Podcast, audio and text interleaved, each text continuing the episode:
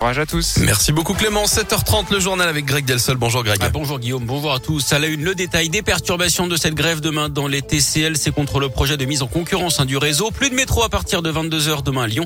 Plusieurs lignes de bus seront supprimées. Les trams T1, T6 circuleront avec une fréquence allégée. Aucun T7 par contre. Tous les détails de ces perturbations sont à retrouver évidemment sur radioscoop.com. Dans l'actu local également, cet incendie à Amplepuis dans les monts du Lyonnais hier soir. Les secours ont été appelés vers 20h dans un immeuble de trois étages. Le feu a rapidement été éteint par les pompiers qui sont restés en observation sur place toute la nuit car une partie du bâtiment risque de s'effondrer. En revanche, personne n'a été blessé mais sept personnes devront être relogées. Au total, une cinquantaine de pompiers ont été mobilisés. Une disparition inquiétante dans le Rhône. Lilou, 12 ans, est scolarisée à Neuville-sur-Saône, n'est pas rentrée chez elle lundi après-midi. D'après la police, elle pourrait se trouver dans l'agglo lyonnaise. Si vous avez des infos, il faut appeler la brigade de Neuville ou appeler directement le 17. Des manifs pour plus d'égalité salariale et professionnelle à l'occasion de la journée internationale des droits des femmes. Hier, un rassemblement avait lieu sur la place des terreaux à Lyon.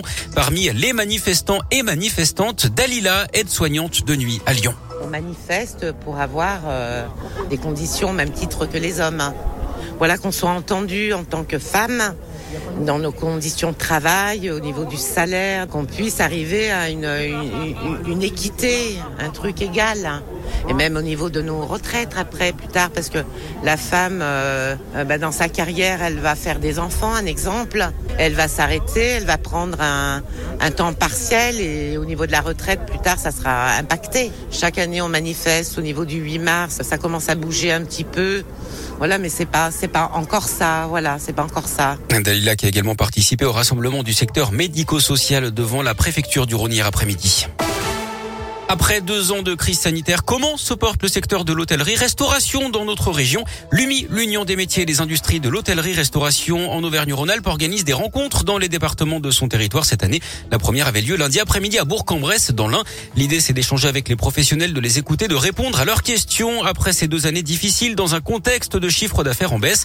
Alain Grégoire, le président de l'UMI en Auvergne-Rhône-Alpes, dresse l'état des lieux actuels chez nous. L'état des lieux, il est clair. L'hôtellerie dans la région, c'est entre moins 20 et moins 40% par rapport à la même base de 2019. La restauration en moyenne sur les territoires, c'est entre moins 30 et moins 40%.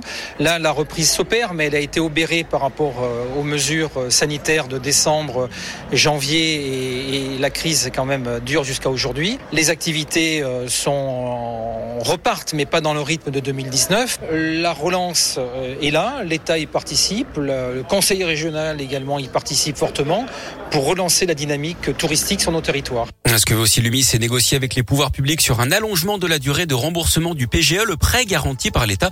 Les professionnels ont un délai de 4 ans pour le rembourser. Ils souhaiteraient une durée étendue de 8 à 10 ans. La campagne électorale Emmanuel Macron toujours largement en tête dans les sondages. Le président sortant est crédité de 33,5% des intentions de vote d'après une nouvelle étude ELAB publiée dans l'Express ce matin.